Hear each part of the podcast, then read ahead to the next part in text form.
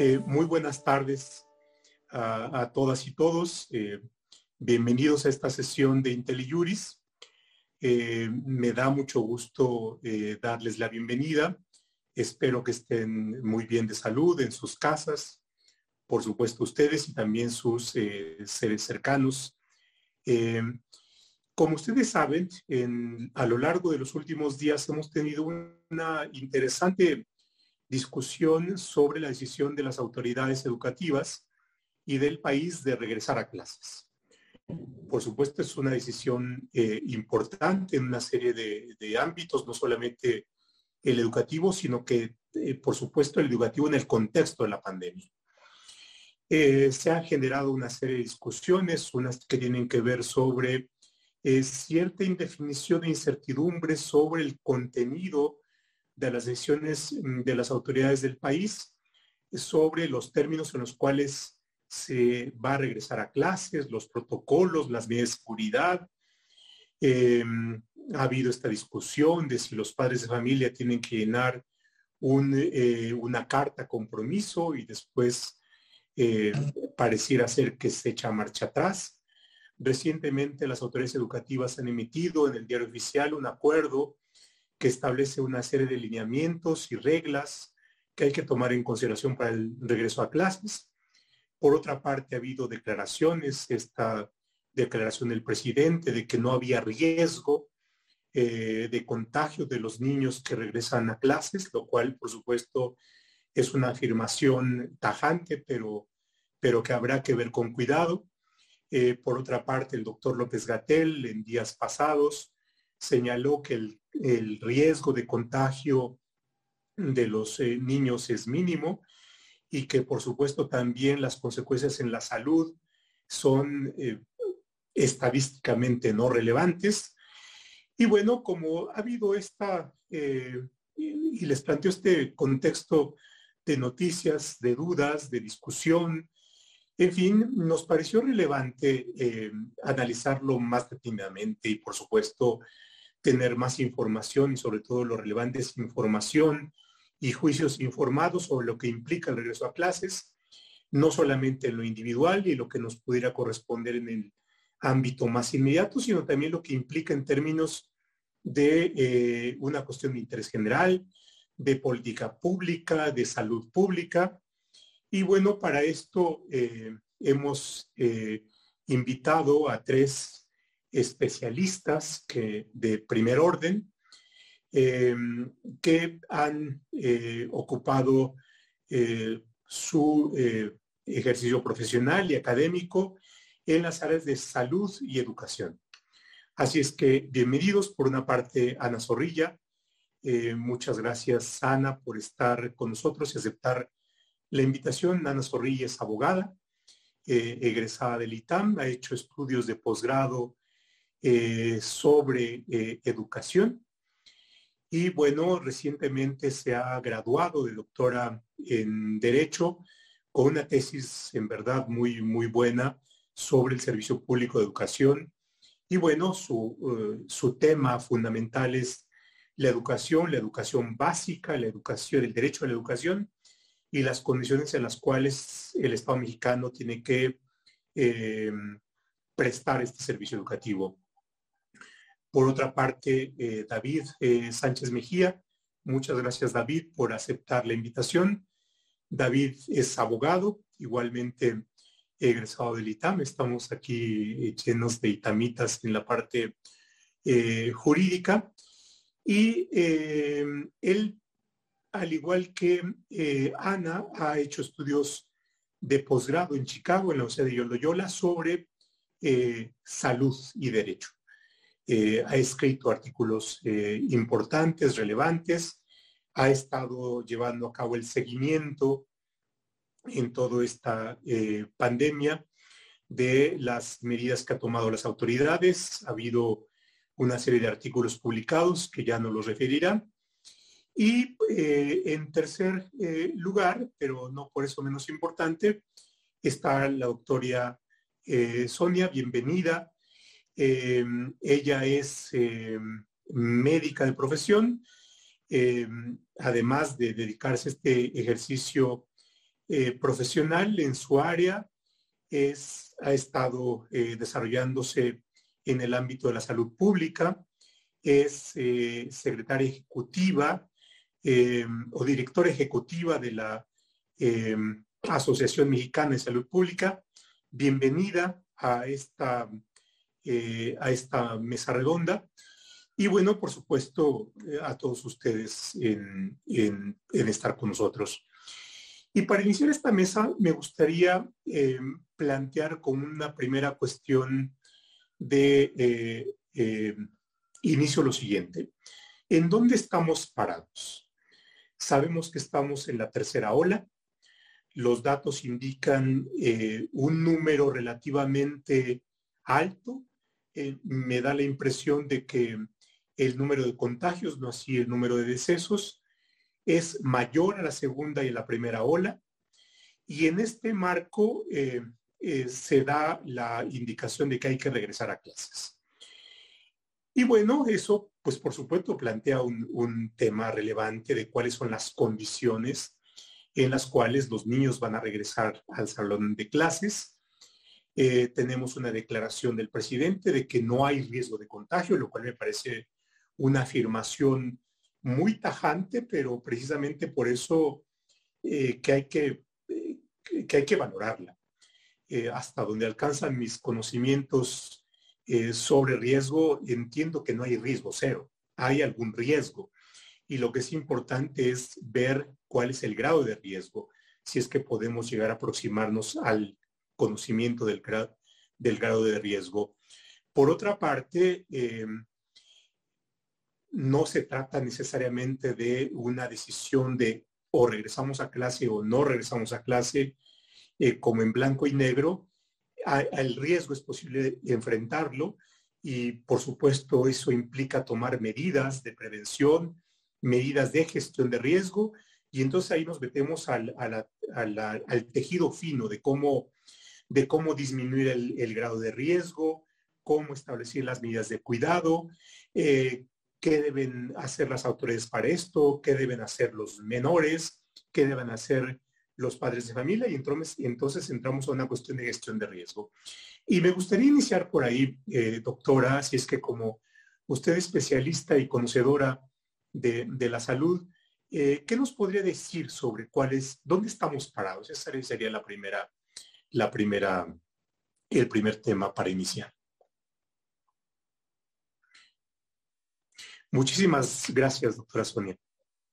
Ahí voy. He de decir que aunque yo no hice una, mi, yo no este, hice mi licenciatura en el ITAM, hice un diplomado en el ITAM. Así que también tengo ahí algo del ITAM. Por lo menos me dieron un pin igual que ustedes, así que. Ah, muy bien. muy bien. No, bueno, muchas gracias por la invitación a David, a, usted, profesor, a la doctora Ana, a todos por estar aquí con ustedes. Así me siento un poco intimidada aquí, tanto jurista, jurídico. No, pero la verdad es un placer. Pensando en dónde estamos parados, este, epidemiológicamente hablando, como bien dijo en la introducción, estamos en la tercera ola. No hay, no hay duda. Sabíamos que sabíamos que en México y en otros países, por ejemplo en Europa, para finales de agosto, que es más o menos donde estábamos, íbamos a estar en la tercera ola y lo que iba a predominar era la variante Delta, que es donde estamos todos.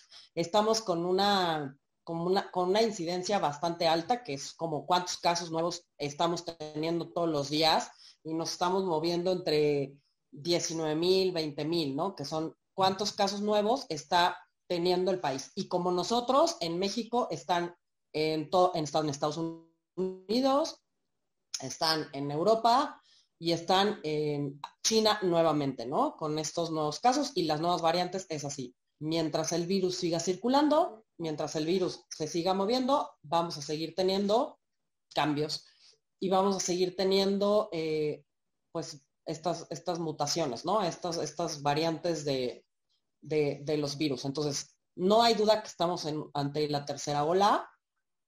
Eh, pensando en decir, y como usted dice, pues es que no se trata de decir vamos a la escuela sí o no, sino vamos a la escuela en qué condiciones, regresamos a clases en qué condiciones, quién nos tiene que asegurar en qué condiciones tenemos que regresar o cómo debemos de regresar. Y si me permite, vamos a partir de lo que comentaba de que, de que, los niños no se enferman. Mm, no, los niños sí se enferman. No se enferman en la misma cantidad que se enferman los adultos, no se enferman en la misma porcentaje que se enferman los adultos, sí, pero los niños sí se enferman. Partimos de que sí se enferman.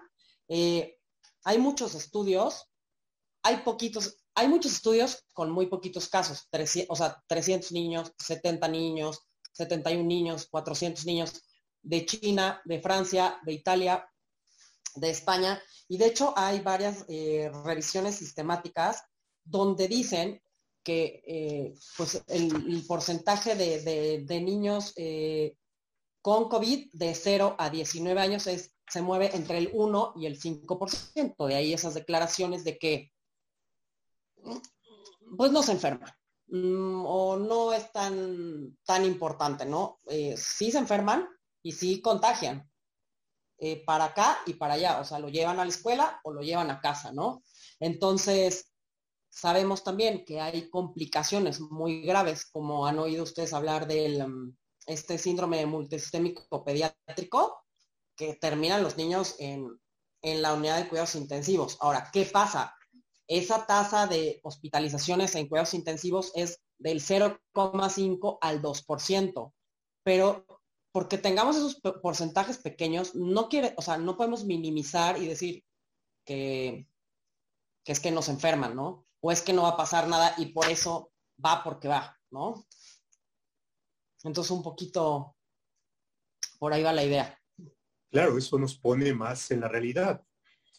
Y, por supuesto, yo creo que ante esa realidad hay que ver de qué manera es que las autoridades están planteando el retorno a clases. Y ahí voy con David. Tenemos información de cuáles son los instrumentos jurídicos o los instrumentos de política con los cuales el gobierno está eh, enmarcando la actuación tanto de las autoridades educativas principalmente y menos pareciera ser de las autoridades de salud. En días pasados se publicó un acuerdo por parte de la CEP en donde establece una diversidad de reglas. Previamente había comunicado una serie de medidas o directrices para el retorno a clases, eh, donde se generó una, eh, una polémica, eh, tiene que ver con esto del compromiso con los padres de familia, que si eh, era falso, si no era falso. Así como le planteé a, nuestra invitada Sonia, ¿dónde estamos parados en términos de la pandemia? ¿Dónde estamos parados en términos eh, jurídicos? Es decir, em, ¿cuáles son los instrumentos, las disposiciones y cuál es el contenido de las mismas que ha emitido el gobierno mexicano para el retorno a clases? Muchas gracias, profesor, eh, por la invitación y buenas noches a Ana y a Sonia. Es un gusto poder estar con ustedes. El, escenario es muy complejo porque ya ha pasado más de año y medio desde la declaratoria de la emergencia sanitaria por parte del Consejo de Salubridad General. Nos tomaría toda la hora hacer el recuento de todas las disposiciones que, que se han ido emitiendo, pero me gustaría centrarme en al menos tres momentos. El primero es el inicial.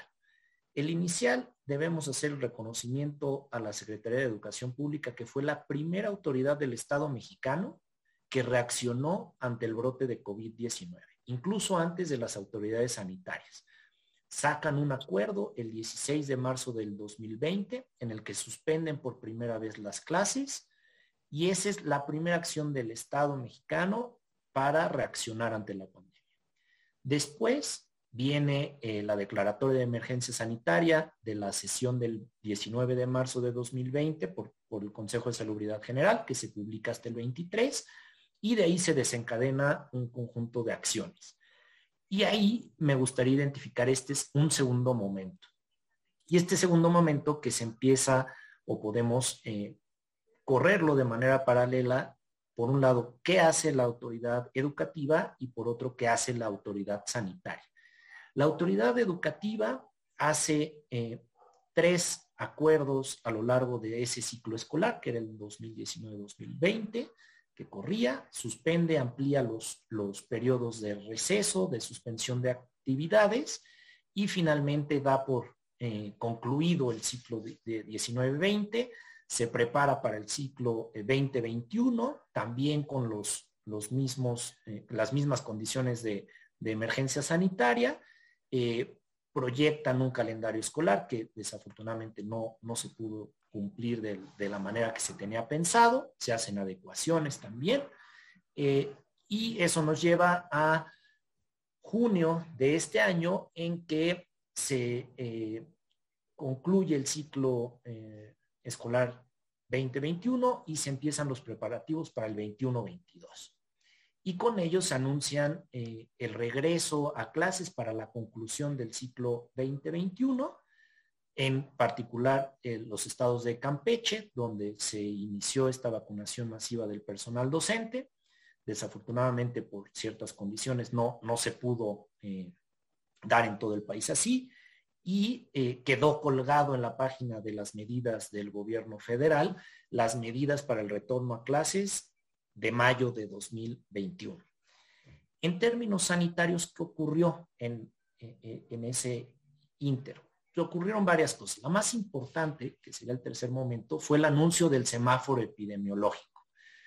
Agotados de, la primera ola, surge la idea de reactivar la economía y la necesidad de retomar las actividades gradualmente. Se anuncia el semáforo epidemiológico el 14 y 15 de mayo para entrar en operación el primero de junio, con los colores que eh, casi todos conocemos, verde, eh, verde, amarillo, naranja y rojo, y en función de cómo se iba a eh, abrir la actividad económica, se enuncia la, la actividad educativa, pero en este primer momento se dice que la actividad educativa no iba a reabrirse en tanto no estuviéramos en color verde.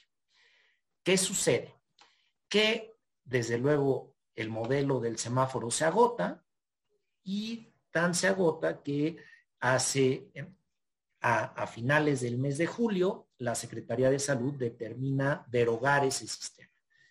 Determina derogar ese sistema que establecía o distinguía claramente actividades económicas, sociales, educativas y culturales y anuncia que se publicará una nueva metodología vía Internet a través de la cual se establecerán los colores del semáforo en una declaración pública, no en un instrumento oficial. Se declara por parte de la Secretaría de Salud que la actividad educativa será considerada como esencial y que por tanto no necesitará o no dependerá del color del semáforo su apertura o no. Y eso nos lleva al viernes pasado. Y el viernes pasado la Secretaría de Educación Pública eh, publica en el diario oficial de la Federación, esto sí, de manera vinculante y, obligatoria para todas las autoridades y por un medio de publicación eh, oficial anuncia que se van a establecer ciertas acciones y ciertas medidas en función del nivel eh, educativo de que se trate y ciertas eh, parámetros para la reinscripción, para el regreso, para establecer ciertas medidas desde mi punto de vista, que no es el educativo eh, especializado, como es el de Ana, pero que desde mi punto de vista son de manera muy, muy general. Y ahí destacaría dos cosas del el acuerdo del viernes pasado. Por un lado, el artículo quinto, en el que se establece que será eh, que la vigencia y el alcance de este acuerdo dependerá de lo que determinen las autoridades sanitarias, y ahí me gustaría dejar encorchetado un pequeño problema de esta, eh, de esta afirmación del acuerdo, porque habla de autoridades sanitarias en general, sin distinguir federal o local, que eso puede generar un problema. Y otro tema que me llama mucho la atención es el artículo quinto transitorio de este acuerdo, en el que se establece que cualquier eh, situación que no esté prevista dentro de este acuerdo será resuelta por autoridades escolares y por los consejos técnicos escolares y tanto por las autoridades educativas locales como la federal en la Ciudad de México, dentro de su ámbito de competencia. Que desde mi opinión parecería que se deja ya en términos prácticos cierto nivel de autonomía a, cada escuela en particular, pero también parecería que la autoridad se desprende de ciertos deberes que tendría que tener hacia la población, tanto escolarizada como docente. Ahí dejaría como este marco muy general de dónde estamos eh, para una siguiente intervención. Gracias, David. Eh, yo creo que con esto ya nos da el mapa general de dónde estamos en la pandemia y cuáles son los instrumentos normativos del gobierno mexicano. Ana, eh, em, tenemos una situación peculiar. Por una parte, el derecho a la educación, las condiciones en las cuales se ha venido realizando muy dificultosas y que em, eh, se toma la decisión de retornar a clases. Eh, es una población vulnerable. tenemos pues por tanto que tomar en consideración esta situación de vulnerabilidad en la cual los deberes del Estado tienen un, eh, un carácter tuitivo. Eh, eso incrementa la obligación del Estado frente a la población vulnerable. Eh, y por tanto, ahí es donde me gustaría que enfocaras tu, tu primera intervención. Eh, como experta en educación, dado el contexto, ¿cuál sería tu valoración mm, de la forma en cómo el gobierno mexicano está asumiendo esta, e, e, esta función educativa en el contexto en el cual nos encontramos? Muchísimas gracias, doctor Roldán, por, por la invitación, primero que nada, y buenas tardes a, todas las personas que nos acompañan y muy especialmente a, a mis colegas David y Sonia. Es un gusto estar aquí para conversar sobre un tema tan relevante que estamos viviendo en este momento además, ¿no? Para la realidad, yo diría social, educativa, eh, de, todas las personas que, vivimos. Este, muchas gracias, eh, profe, por, la pregunta. Me parece muy pertinente, ¿no? Desde el punto de vista educativo, a mí me gustaría partir con un comentario, ¿no? El comentario es que las escuelas indiscutiblemente deben abrir en el sentido de comenzar a migrar hacia modalidades presenciales educativas de una u otra manera, ¿no? Esto es muy claro porque están evidenciadísimas las pérdidas de aprendizaje, las afectaciones emocionales en las niñas y niños y jóvenes y desde luego además una caída muy preocupante en la matriculación, ¿no? Además, Latinoamérica, curiosamente, ha sido la región que más prolongados cierres totales de las escuelas ha tenido y esto va a incrementar los índices de desigualdad social que tristemente caracterizan a la región de por sí, ¿no?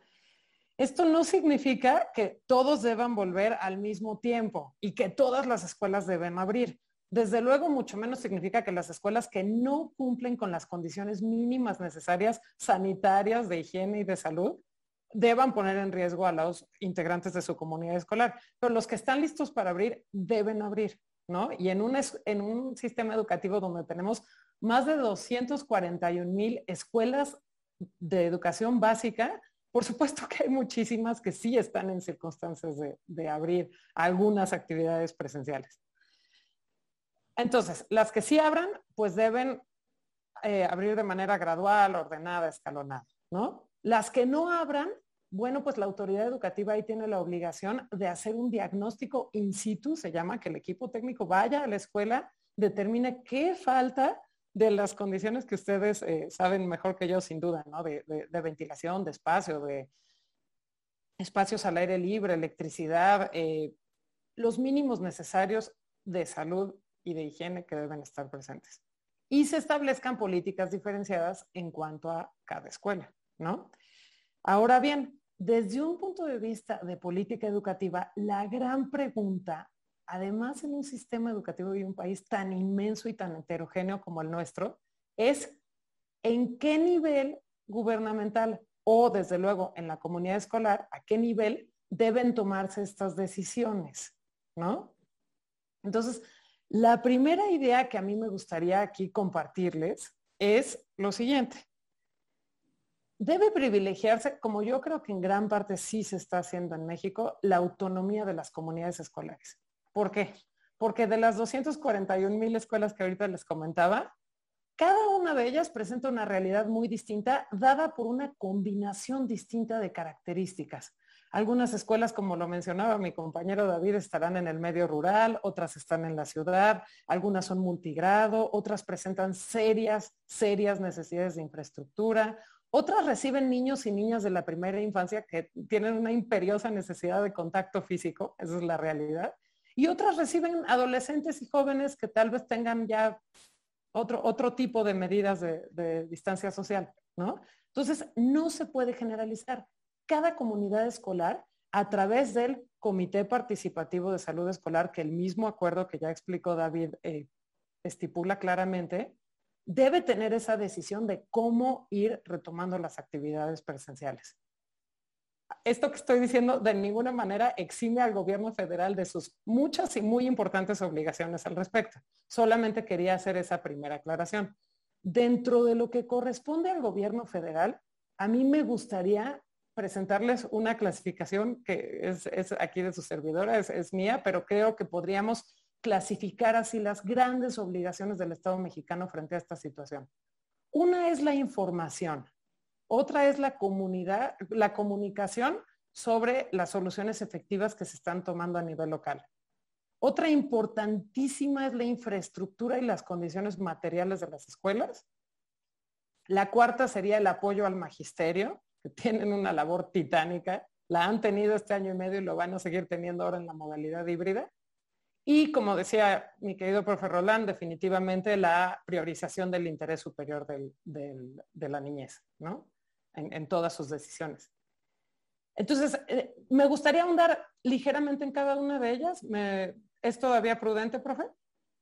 Sí, si quieres lo, lo, dejamos. Ahí lo dejamos, perfecto. Me gustaría profundizar un Tengo varias ideas que, decirles ahí, entonces encantada y muchas gracias. Eh, y, tiene que ver con lo que tú vas a abordar, pero me gustaría antes regresar con la doctora Sonia en, eh, en un elemento que me parece que es relevante.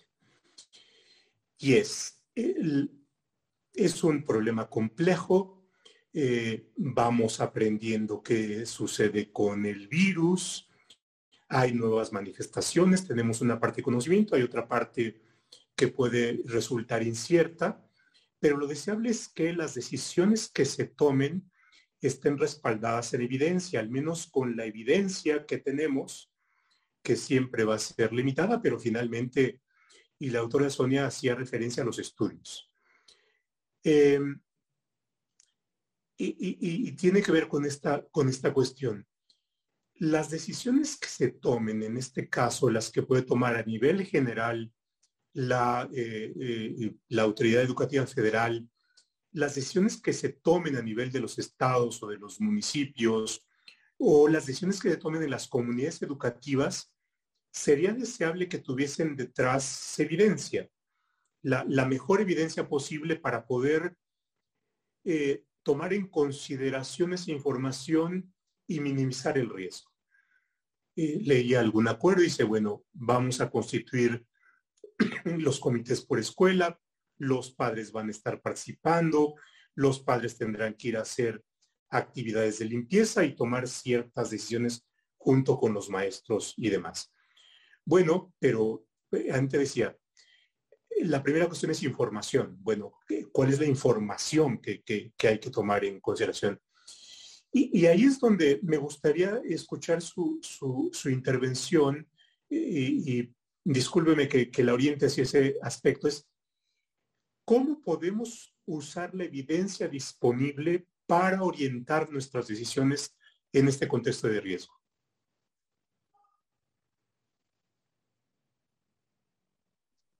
Para no que no sea el de no tiene audio, pues en realidad es que muchos de los, muchas de, muchos países que han vuelto, muchos países que el año pasado regresaron a clases, tuvieron que este, regresar a, al encierro por que no estaban bien preparados, ¿no? Ahora, eh, con los protocolos que han diseñado eh, y que han estudiado CDC de Estados Unidos, eh, la Organización Mundial de la Salud, UNICEF, la recomendación, como decía la doctora Ana, es que en algún momento las escuelas tienen que volver a abrir y tenemos que, o sea, y los chicos tienen que regresar, ¿no?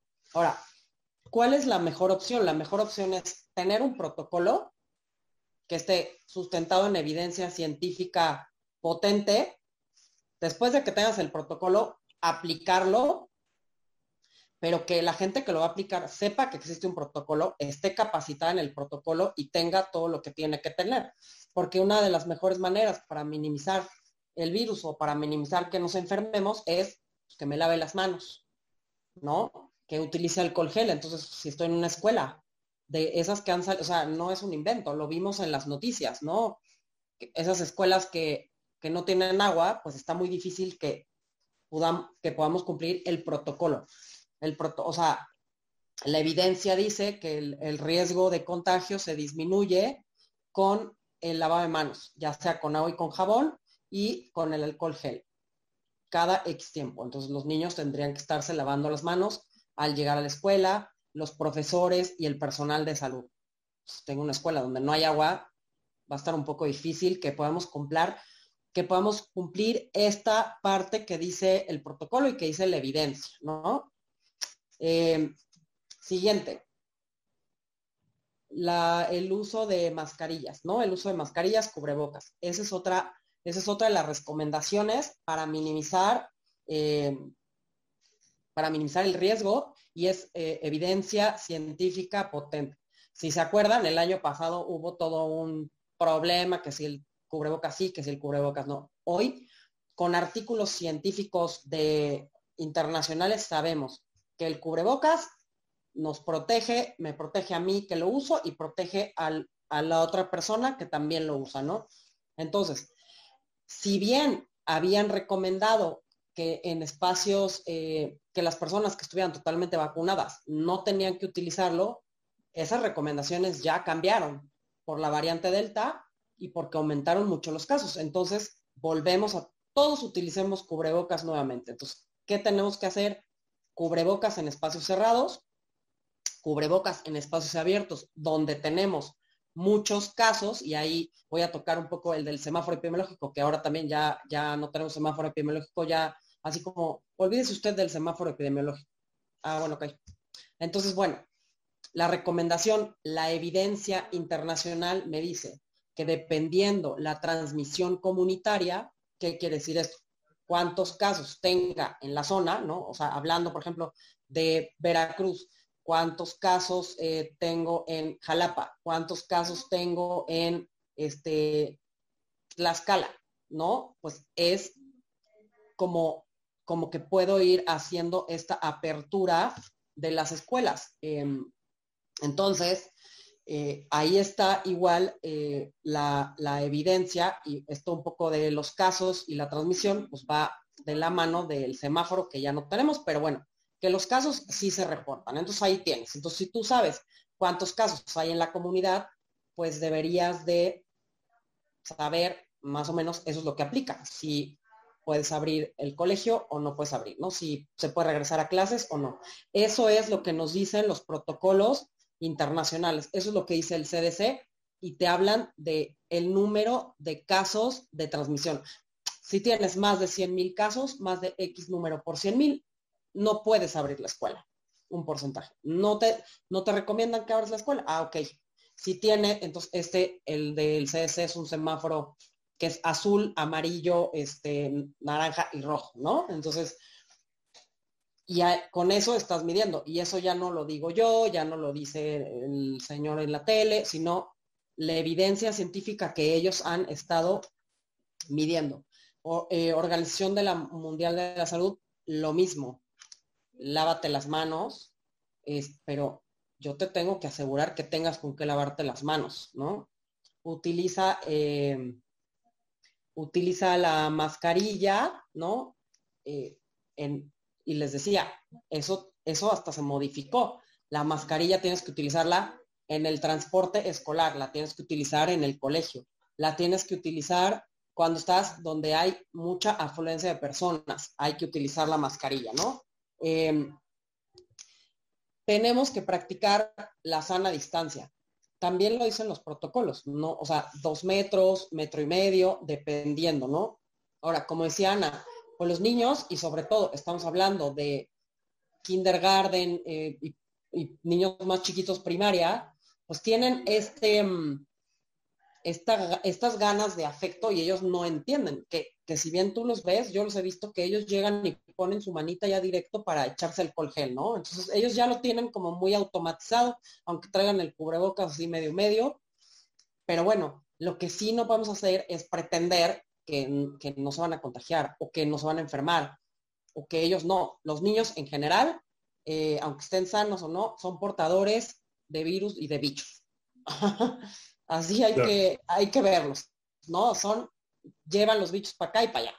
Entonces, no podemos eh, minimizar esa parte, ¿no? O sea, porque hablando estadísticamente o epidemiológicamente, un 0,5 y un 2%, pues claro, o sea, si lo comparas con 126, 014, 026 millones de mexicanos que somos, pues claro, o sea, estadísticamente, ¿sí me explicó? Pues claro, representa muy poco, pero pues eso a mí no me importa. O sea, a mí me importa que son niños y que sí se pueden enfermar y que sí puede y que sí hay casos y que a medida que ha, empezado a haber circulación de variante Delta, han empezado a ver, eh, han empezado a ver más casos. La mayoría de los casos se ven en, chicos más grandes, ¿no? En, adolescentes. Eh, ¿Qué más podemos hacer? ¿Qué dice la evidencia? Que nos vacunemos, que a medida que nos vacunemos, nosotros los vacunados protegemos a los que todavía no se pueden vacunar. Nosotros vamos a proteger a los que todavía no, pueden, no se pueden vacunar.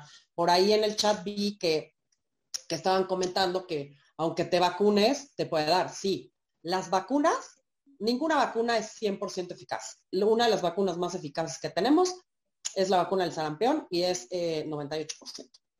Y es de las más eficaces, ¿no? Ninguna vacuna es 100% eficaz, ni los métodos anticonceptivos, ¿eh? Digo, ahí se los pongo.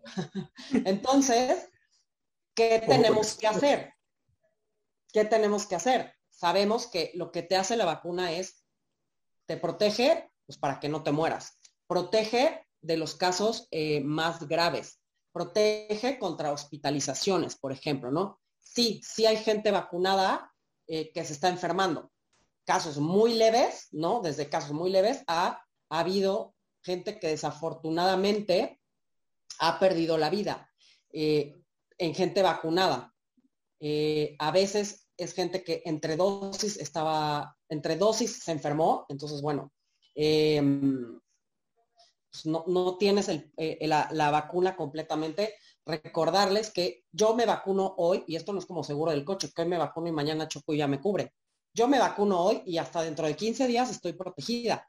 Y si es una vacuna de dos dosis, pues la primera dosis, el tiempo que tengo que esperar y la segunda dosis, ¿no? Entonces, hay un tiempo en el que hay que esperar a que haya la protección. Entonces, eso es un tema que también la evidencia me dice, que entre más gente se vacune, pues más, más protección va a haber y más gente va a estar protegida y vamos a poder proteger a los que todavía no se pueden vacunar. Y por ahí veían el chat, las vacunas están aprobadas en otros países para niños eh, a partir de los 12 años. Dos, Pfizer en Estados Unidos y en Europa Pfizer y acaban de aprobar hace como 15 días Moderna.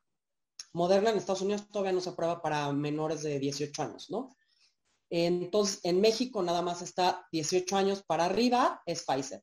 Ya se aprobó para menores, no hay fecha de cuándo los van a vacunar. Hay estudios en China y hay estudios con vacuna moderna para poder vacunar a niños más pequeños. ¿Ok? Todavía no tenemos conclusiones. Ahí está el detalle. Y otro detalle es lo que les comentaba. Sí hay muchos estudios con 300 niños, 20 niños, 71 niños. Entonces ahí estamos. La evidencia, volviendo, para, para no desviarme, porque si no, yo mi tema son las vacunas, entonces me vuelvo. Es la evidencia, me dice, ¿cómo puedo proteger a los que no, a los que no mm, a los chicos que no se pueden vacunar protegiendo a los demás. Y, por ahí decía, los profesores que nada más tienen una vacuna de cancino, una dosis, porque esa vacuna es de solamente una dosis, eh, la vacuna está en, en, estadio, bueno, está en fase 3, fase 4, y pues hay que esperar a que publiquen más estudios mm, para ver si se tienen que poner una, segunda dosis. Y este salió el director del laboratorio Cancino Bio a decir que se van a tener que poner una segunda dosis. Le toca al gobierno decirnos cuándo o cómo va a ser esta situación. Entonces, el protocolo, eh, lo que sacaron de la SEP, el último creo que es del 28 de mayo, ¿no? Eh, en la versión 2, según yo, el de regreso a clase. Sí tiene varias cosas que están basadas en el CDC, sí tiene varias cosas que están basadas en la Organización Mundial de la Salud, pero tiene otras cosas que a mi punto de vista, médicamente y epidemiológicamente, eh, no son recomendables, porque dicen que como el profesor ya está vacunado y estuvo en contacto con un caso sospechoso, pues ya no tiene que hacerse prueba o ya no tiene que irse eh, este, aislado. Y el CDC y la Organización Mundial recomiendan, si tú, aunque estés vacunado, estuviste en contacto con una persona sospechosa, te tienes que aislar y además en el periodo que son de 5 a 7 días, te tienes que hacer, eh, te tienes que hacer la, una prueba y aislarte, ¿no? Entonces, ahí sí, ahí es donde pues, eh, este, el protocolo este de la normalidad y yo y el CDC y el resto, pues no estamos de acuerdo, ¿no? Entonces ahí ya la evidencia ya no está, este, pues ya no va a la par, ¿no? El resto de las recomendaciones del protocolo, del protocolo de este, la CEP, sí está sí está pues un poco basado en ciertas evidencias, algunas cosas no. Y también es que luego veo versión 1, versión 2, versión 3, este, diferentes versiones. A mí me gustaría luego regresar contigo con ese tema eh, y aprovechando ya la, el pie que nos das, es la valoración, David. Algunas de las preguntas de nuestros eh, acompañantes tienen que ver con, por ejemplo, si las medidas que ha tomado el gobierno mexicano tienen, son proporcionales y quisiera leer en esto algo más amplio si son adecuadas para enfrentar eh, las cosas como están. Y por supuesto no es nada fácil. Ha sido un ejercicio de empatía. Por una parte hay que dar el marco general, pero por otra parte también el instrumento, si es rígido, eh, puede pasar por alto esta eh, diversidad y heterogeneidad de casos que se van dando. Y, por tanto no es tan, tan sencillo. Pero eh, aun cuando sea este problema, sí podemos entrar a hacer alguna valoración de la idoneidad respecto, desde la perspectiva del derecho a la salud, de los instrumentos que ha emitido el gobierno eh, mexicano. ¿Qué, ¿Cuál es tu impresión sobre esta cuestión? Eh, ¿Crees que van, que, que, es un buen marco normativo? ¿Le encuentras fallas? ¿Cuál sería tu valoración? Gracias, profesor. Eh, me gustaría tocar dos puntos rápidamente. Uno, retomando el planteamiento de Ana de las medidas y el segundo acerca de su pregunta. Me parece que información y comunicación son vitales y que están concatenados y que el gobierno, y enlazándolo con su pregunta, ha fallado, y lo voy a decir categóricamente, brutalmente ha fallado en ese ejercicio. Una lección básica en temas de salud pública o en crisis de salud pública es la comunicación efectiva por parte de las autoridades. Y eso ha fallado desde el minuto uno de la pandemia. Y esto, esta falla se ha pronunciado y la vemos reflejada en el tema de el regreso a clases. Desde el hecho de que se presenta la carta responsiva, solo por citar un ejemplo asociado al regreso a clases. Se presenta la carta responsiva en la mañanera del 11 de agosto y el 19 de agosto el presidente de la República dice que no se presentó lo que sí se presentó una semana antes frente a él y que si él hubiera conocido ese documento no lo hubiera aceptado. Entonces, la, y después tenemos al subsecretario, que es el vocero y el encargado de dar cauce a la acción y respuesta del Estado frente a la pandemia, diciendo cosas como la posibilidad de muerte es nula o estos eh, errores de comunicación constante. Entonces, me parece que, retomando un poco lo de Ana, información y comunicación son vitales y categóricamente desde mi punto de vista se ha fallado. Normativamente y en la construcción de las medidas. Me parece que eh, valorarlas de manera genérica sería también eh, un poco eh, rigorista. Me parece que la SEP fue muy ordenada en, las medidas que fue adoptando desde el 16 de marzo que, yo narré. sus contenidos eran más operativos, eran más de fechas de reinscripción, fechas de, de organización, de cómo se iban a adaptar los calendarios, hasta ahora ya con la constitución de estos comités eh, y, de los eh, consejos técnicos, etcétera, creo que, que ha ido, que fue mucho más ordenada que la autoridad sanitaria. La autoridad sanitaria, por el contrario, me parece que a lo largo de todas las disposiciones que, que ha ido emitiendo fue perdiendo el orden, si es que alguna vez lo encontró. Y al no iniciar ordenadamente eh, esta construcción de medidas del semáforo, de los periodos, de los parámetros de actuación, pues se perdió completamente la brújula. Y eso nos tiene en esta situación actual. Me parece, y más allá de una ponderación que, he leído eh, recurrentemente en, en el chat eso, me parece que no estamos frente a una colisión de derechos. No estamos frente a un conflicto entre qué debe de primar, si el derecho a la salud de niños y personal docente frente al derecho a la educación y eh, el interés superior de la niñez. Me parece que no están colisionando estos derechos. Al contrario, creo que debemos de armonizarlos. Y ahí creo que el Estado está fallando. Y está fallando, por citar otro ejemplo, y que me va a, a situar o nos puede llegar a situar en el tercer punto que decía Ana, de la infraestructura.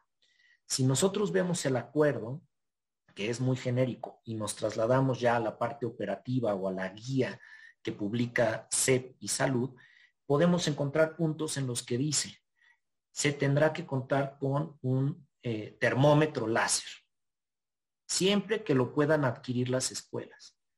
¿Dónde está el papel rector del Estado y el deber de cuidado que, comentábamos eh, usted y yo hace unos días ¿Dónde está el deber de cuidado del Estado frente a esa comunidad escolar? Le van a trasladar esa responsabilidad a los padres de familia a adquirir estos insumos. Y solo estoy hablando del, termómetro, pero se está hablando de brigadas de limpieza diarias. ¿Dónde va a salir? ¿Cuál es el deber y la responsabilidad del Estado de garantizar esos mínimos? Entonces, respondiendo a su pregunta, me parece que la valoración que tenemos que hacer al marco normativo sanitario que se ha construido, yo diría que es endeble y es desordenado.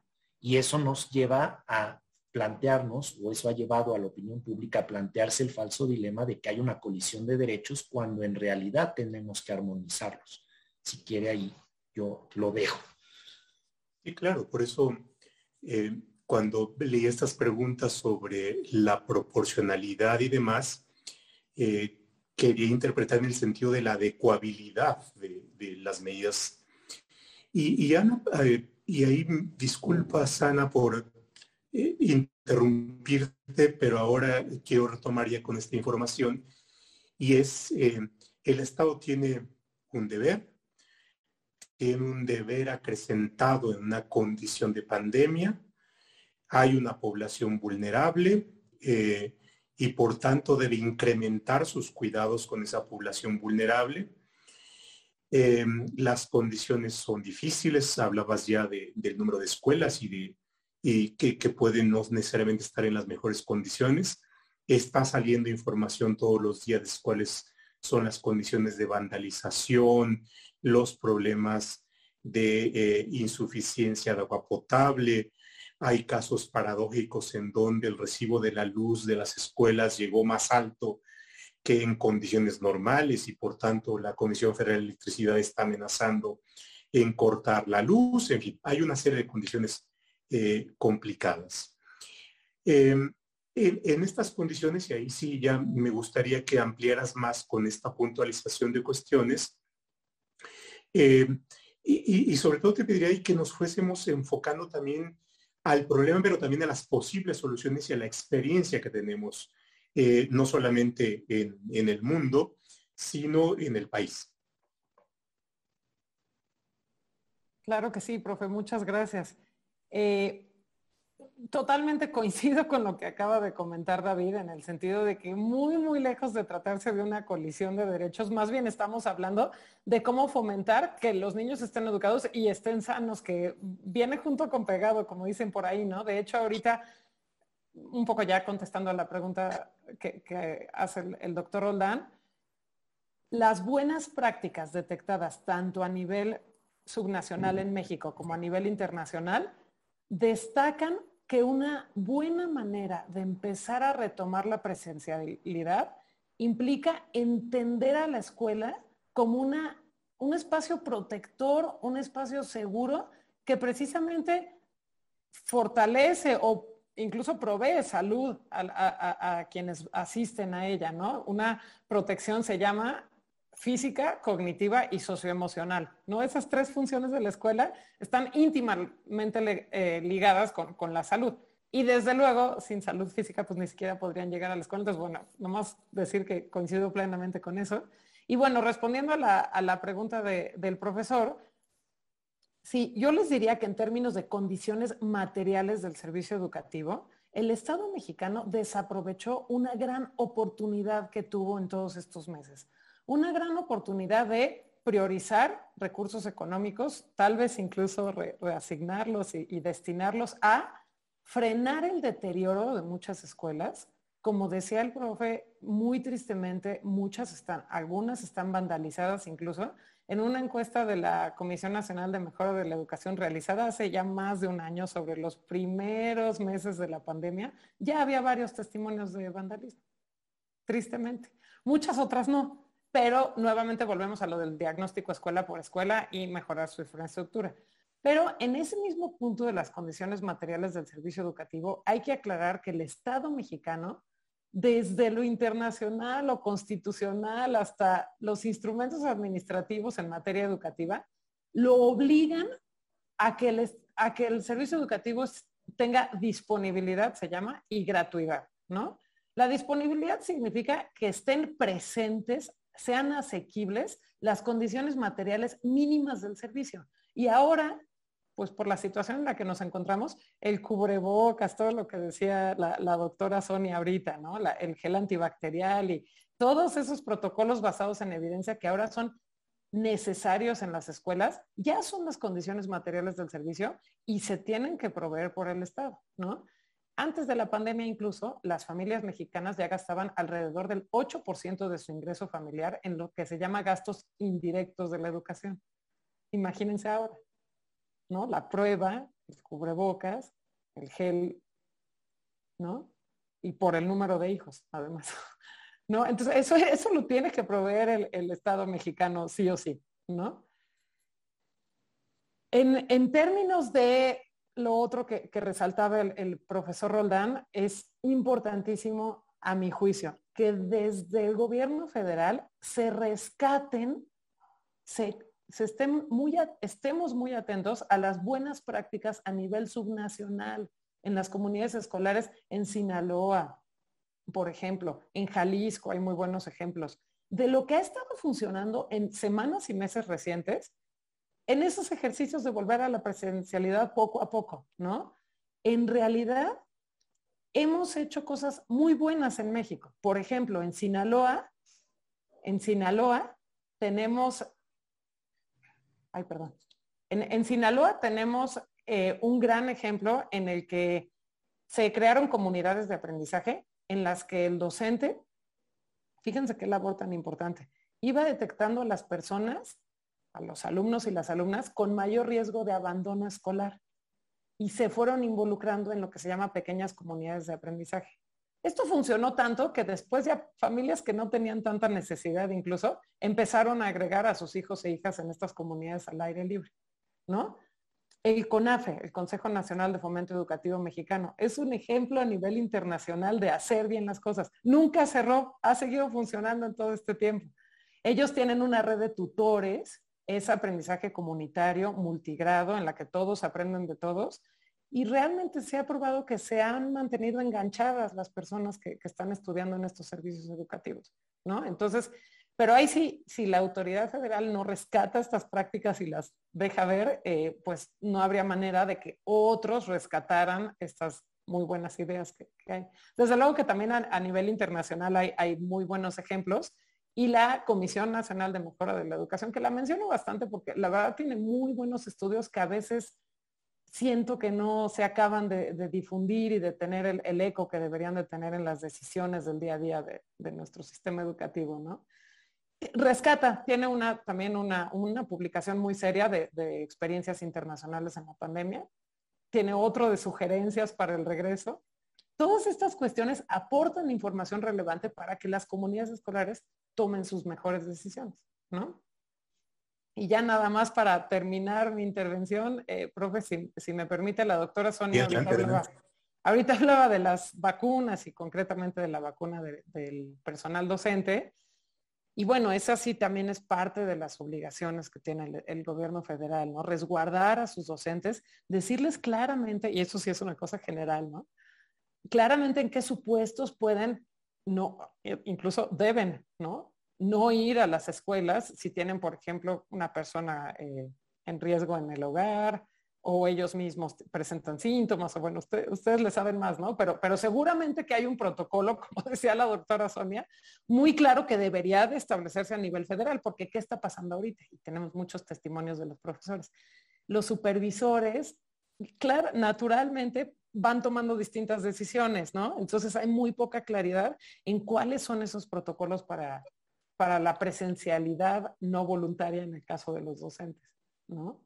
Entonces eso sí sería muy bueno que también formara parte de la función informativa de la, de la autoridad federal, ¿no? Muchas gracias. Muchas gracias, Ana. Dado que vamos ya encaminándonos al cierre de, la sesión, eh, Sonia, eh, algunas consideraciones que, que, se te queden guardadas en esta lógica de eh, ir, ir, ilustrando posibles decisiones? Pues es que es bien difícil, ¿no? Justo lo que decía la, doctora Ana, eh, la semana pasada o antepasada estuve, me entrevistaron de un canal de televisión justamente con una mamá de Sinaloa, que también es como del grupo de padres de familia, de la Asociación de Padres de Familia y de la vuelta a clases, ¿no? Entonces, en el país tenemos y se han hecho protocolos, o sea, y bueno, ya han hecho muchas cosas para el regreso a clases. Como decían eh, aquí mis compañeros panelistas, la comunicación no ha sido efectiva. Los mensajes eh, en la mañana son de una manera, en la tarde son de otra. Eso confunde muchísimo a la población y confunde mucho a, la gente, ¿no? Eh, como decían, de los testimonios hay este, encuestas a los profesores. La comunicación baja, pero no sube. Entonces los papás se acercan a las escuelas para saber qué pueden hacer, por ejemplo, y ya no me voy a meter en campos que no son míos. Oiga, yo tengo un niño que está este, con quimioterapia, ¿puede venir a la escuela o no? Los profesores no saben qué decir porque nadie les dice.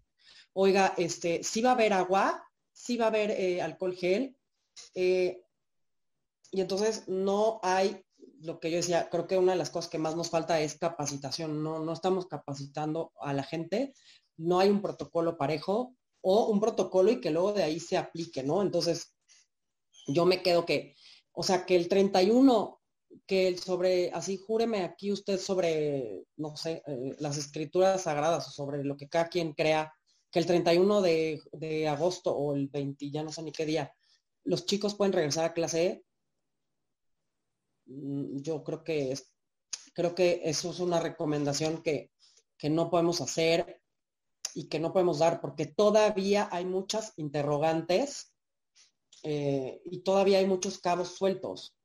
Todavía hay muchas cosas que no sabemos todavía hay, eh, y que no sabemos, no, por ejemplo, de cómo actúa el virus o, qué pasa, ¿no? Aunque sí cada día vamos encontrando cosas nuevas. Yo cuando me dicen, no, que el virus, que no es que, yo digo, bueno, pues esto te va a sonar feo, pero el virus es fascinante porque cada cosa que hace es tremenda, ¿no? Pero en el sentido escolarmente hablando y en este regreso clases, creo que no es prudente en pleno pico y sabiendo que, que tenemos casos en gente más joven no vacunada, decir va porque va es difícil. Que los protocolos no están bajando en todas las escuelas rurales, este, en el último trocito del país mm, también no está pasando, no está ocurriendo. Les digo, sí, la información baja porque, porque sale en la televisión, ¿no? Pero la comunicación no está siendo efectiva. Los profesores no saben, los papás, estaba viendo en el chat, como papás, ¿qué podemos hacer? ¿No? O sea, como papá, a mí me preguntan, como papás, eh, ¿qué, este, ¿qué hago? O sea, ¿sí los mando no? Y también es una decisión, eh, es una decisión como personal, ¿no? la diferencia entre una escuela privada y una escuela pública, ¿no? La diferencia entre que vayas a una escuela privada y una escuela pública. Yo este, doy clases en una universidad privada y tienen todos los protocolos. Desde hace meses nos mandaron los protocolos. Desde hace meses nos dieron capacitación. Llegas y te, así como que casi, casi entras como en una nave espacial, ¿no? Por así decirlo. Claro, eso a una semana de que tengan que empezar las, las clases, yo no, no, lo, no lo veo claro eh, eh, con, los, con los profesores. Entonces, los protocolos están, sí, que les falta, em, que les falta afinarse, sí, pero lo que más falta es que todo mundo sepa que existe el protocolo, que todo mundo, que lo tiene que aplicar, sepa dónde encontrarlo, sepa cómo lo tiene que aplicar, tenga los mecanismos para tenga los mecanismos para aplicarlo y, y, lo que toca a los papás en casa, es lo que han venido haciendo todo el año. Este, con los niños lavándose las manos y poniéndose el cubrebocas, ¿no? Y, y, saliendo lo menos, eh, lo menos eh, necesario, ¿no? Porque también estaban así los que dicen, ah, pero es que se van de vacaciones, pero no los quieren mandar a la escuela. Bueno, pues es que eso es cada quien, este, como estaba leyendo en el chat, pues es una decisión personal, ¿no? Entonces te digo, pues aquí te dicen una cosa, aquí te dicen otro, en una escuela dicen una cosa, en otra, en otra escuela dicen otra cosa. Yo leí de un profesora, de una profesora que dijo, es que el director estaba dando en un salón cerrado a 80 personas sin cubrebocas. Entonces, si tú mismo estás dando un mensaje así, ¿qué puedes esperar de, del resto de la gente? Entonces, este, creo que ya, ya para cerrar, eh, protocolos hay adecuados o que les falta adecuarse, sí, que debería de haber un mensaje federal, parejo, entendible, y donde no uno dice una cosa y otro dice otra cosa, un mensaje federal, un protocolo federal de la Subsecretaría de Prevención y Promoción de la Salud, que es a la que le toca sacar ese protocolo, junto con el, em, junto con el CENCIA, que por cierto no tiene titular, ¿no? Que es también a los que le toca hablar de eso.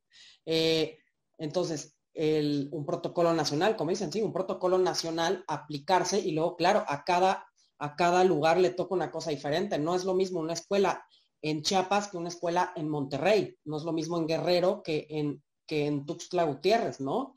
Pero que tuvieran un mensaje nacional, un protocolo nacional, los medios para aplicarlo y de ahí bajarlo. Y que la comunicación también subiera para arriba, ¿no? Bueno, sí, mismo que sí, no. Pero bueno, o sea, que hubiera que hubiera este, una comunicación de dos vías, ¿no? Eh, híjole. No, mientras, mientras, hablabas, estaba, me acordé de esta, y que está en un documento de la Secretaría de Educación Pública que eh, indicaba que una de las prácticas para regresar a clases eh, consistía en inflar un globo, introducir un mensaje y, explotarlo en el salón. De, pareciera ser eh, contraindicado si es que el virus se propaga eh, en partículas muy pequeñas, ¿no? Entonces, e, e, es parte de las cuestiones que a veces uno nos explica y que no solamente implican una falta de información, sino pareciera ser como una insuficiente reflexión de qué es lo que hay que, hay que hacer y qué es lo que debe contener estos documentos. Y, no, e, es... También, o sea, por ejemplo, otra recomendación internacional es un medidor de dióxido de, de carbono que a partir de cierto número de partículas, bueno, pues ¿qué hace? Se detiene la clase, se abren las puertas, se abren ventanas, todo el mundo sale, se espera que se ventile la, situación y regresa. Porque eh, la mayoría del contagio es persona a persona y es por gotitas de persona a persona. Ahora, en un lugar muy, muy cerrado, con muchas personas y que no tenga buena ventilación, pues el virus se queda ahí. Lo que pasa es que el virus pesa y se cae, no se queda volando ahí infinitamente. Eso es lo que pasa, ¿no? Ya también sabemos que en la superficie no sobrevive tanto como en, como en de persona a persona o como en la saliva, ¿no? Eh, pero también se recomienda limpiar, porque si yo, si yo este, chupo la mesa y llega otro y pone la mano y luego se chupa, pues ahí está haciendo directamente, este, que está en contacto con, con los fluidos, ¿no? Pero hay mecanismos, y les digo, esto de los medidores de dióxido también lo dice en los protocolos de, la academia em, de la de, el Colegio de Pediatría, eh, de, Pediatría de Infectología y Microbiología, ya sacaron también un desplegado de dos hojas. ¿Qué hacer ante este inminente regreso a clases? Pues lo que yo les decía, lavarse las manos, cubrebocas, medidores, ventilación. Claro. Eh, David, eh, tú hablas de los deberes de cuidado y, parte de esto tiene que ver con las cargas, ¿no? Es decir, no es lo mismo que se les diga a los padres que lleven su gel y que les den a, los eh, alumnos, a sus hijos, el cubrebocas, porque eso implica, quizás para muchos esto no sea algo relevante, pero si pensamos y dado los últimos datos de Coneval que han aumentado la población en situaciones por este, esto, un buen cubrebocas, un buen gel, eh, implica una carga económica que, eh, que, en la suma y en la suma del gasto familiar es, eh, es sustancial. Y, esto implica también que el Estado tiene que asumir en su, población una diversidad de cargas y no trasladarlas. con esto, ahí quisiera sí escuchar una última reflexión tuya Muchas gracias, profesor. Eh, la reflexión final, porque sé que estamos ya sobre la hora, eh, no solo sobre el tema de las cargas, sino de cómo vamos enlazando cada uno de estos temas que, atinadamente nos, fue fijando Ana. Me parece que un primer paso es la comunicación.